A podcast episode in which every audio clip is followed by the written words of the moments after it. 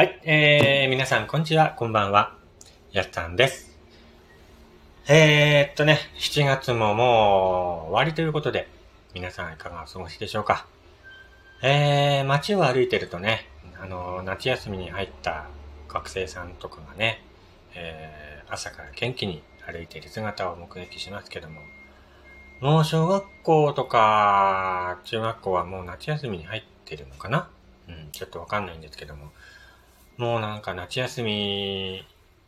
入ってんのかなーなんてね、思っていますけどもね。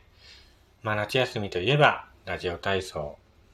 やってるんでしょうかね今の子供たちってね、ラジオ体操。去年かなラジオで、ラジオ体操についてね、ちょっとお話しさせていただいたんですけども。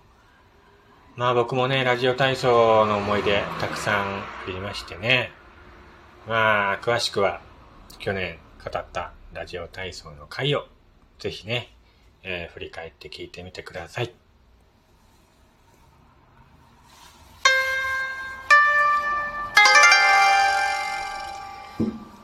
はい、えー、どうも改めまして、こんにちは、こんばんは。こんばんは。やすさんです。岩手でアナログイラストレーターをしております私がゆるっと語るラジオ番組。えー、ラジオトークのアプリから聞いている方はぜひ、リアクションボタンを連打してみてください。僕が喜びます。はい。あとね、番組のフォローもよろしくお願いいたします。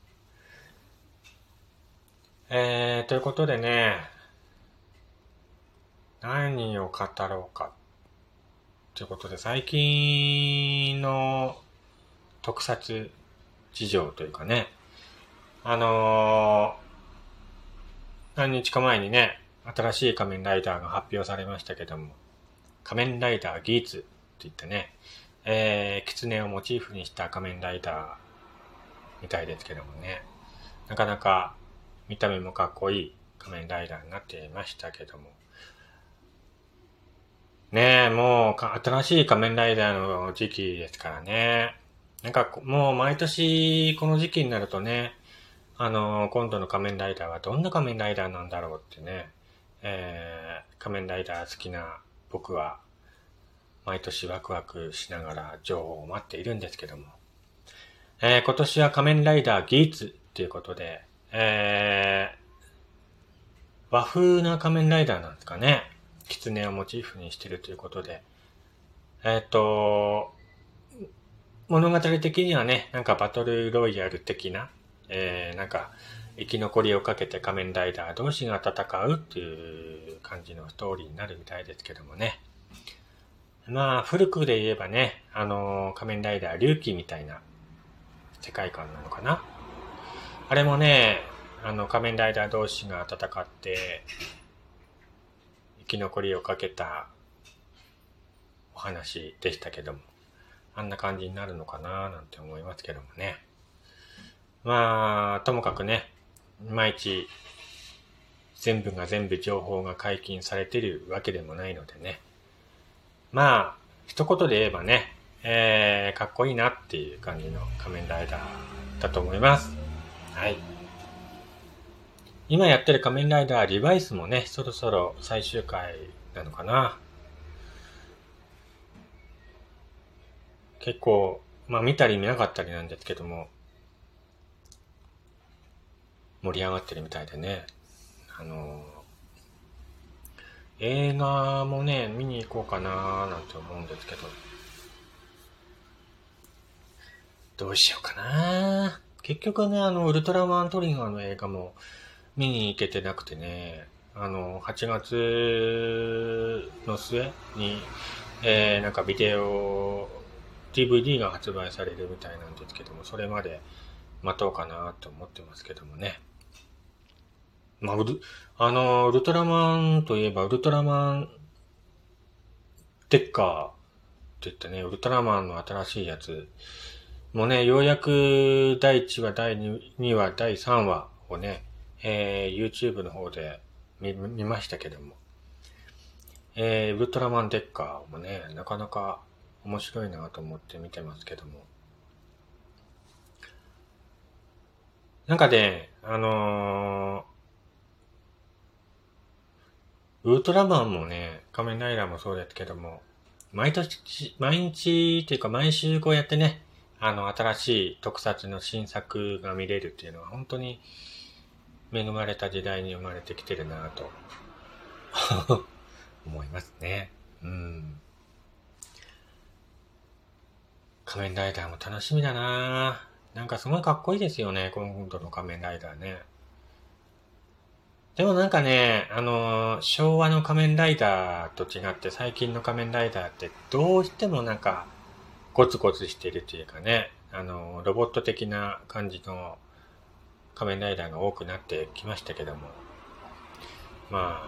あ、最近の流行りなんですかね、ああいう感じで、えー、行くのかな？うん。まあ、仮面ライダーあるあるといえばね、なんかあのー、ホームチェンジするんですけども、まあ、最終ホームになればなるほどね、どんどんごつくなるっていう仮面ライダーあるあるですけどもね、もう、最初のシンプルな感じからもう最終ホームになるとね、ほぼロボットみたいにね、ゴツゴツしてしまうフォームになりますけどもね。まあ、仮面ライダーあるあるというか、しょうがないのかなって思って見てますけども。特撮といえばね、あのー、盛岡というか岩手にもね、実は、えー、地元のヒーローがいることを皆さんご存知でしょうか。えー、鉄心ガンライザーって言ってね、えー、岩手の地元ご当地ヒーローがいるんですけども、えー、ガンライザーもね、あのー、地元のテレビ岩手というテレビ局が制作している、えー、特撮番組なんですけども、あれもね、放送開始してから、もう、長いね、10年ぐらい経ってるんかね。10年ぐらい経ってて。あの、東日本大震災がきっかけでね、あの東北にも元気をということで生まれたヒーローなんですけども、全国的に有名なのかなどうなのかなちょっとわかんないんですけどもね、岩手の、えー、子供たちであればね、ガンライザー、ガンライザーっていうことで、えー、盛岡駅にもね、ガンライザーグッズとか前売ってましたけどもね、今売ってんのかな うん。盛岡駅の中ね、売店行くとガンライザーグッズが前は売ってたんですけども、今売ってんのかどうかちょっとわかんないんですけどもね。まあ、ガンライザーといえばね、あのー、実は、私、小原康彦、えー、ガンライザーのファーストシーズンに実は出ています。あのー最初ね、放送するときに主役のオーディションがありまして、えー、大学生という設定でね、あのー、オーディション開催されたんですけども、まあ、その当時ね、もう私は働いてたので、大学生という年も年ではなかったんですけども、まあ、無謀にもね、オーディションを受けに行きまして、えー、あわよくば主役としてガンライザーになりたいっていうことでオーディションに行きましたけどもね、見事に落ちまして。まあ落ちるわな、うん。年齢がちょっとね、うん、大人すぎたかな。うーん。なんですけども、あのー、それをきっかけにね、あのー、もしよかったらガンライザーに出ませんか？っていうことでお電話いただきまして、えー実はファーストシーズンにね、僕出てます。はい。えっ、ー、と、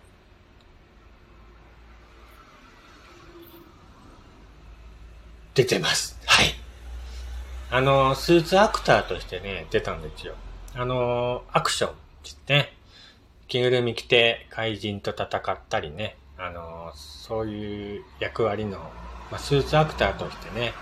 えー、出まして、まあ、着ぐるみね、着てるわけですから、顔はね、もちろんテレビに映ることはないんですけども、まさかのスーツアクターのね、お仕事の依頼で、えー、アクションしてきましたよ。ねえ。ガンライザー、じゃなかったかな。なんか敵だったんですよね。敵の、その時、ボスがなんかラセツっていうね、えー、鬼の妖怪だったんですけども、そいつをね、やってました。はい。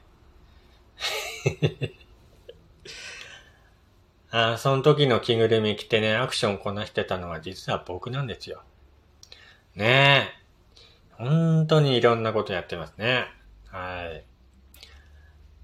まあそういった感じでね、ガンライザーにファーストシーズンにね、出てたりするのでね、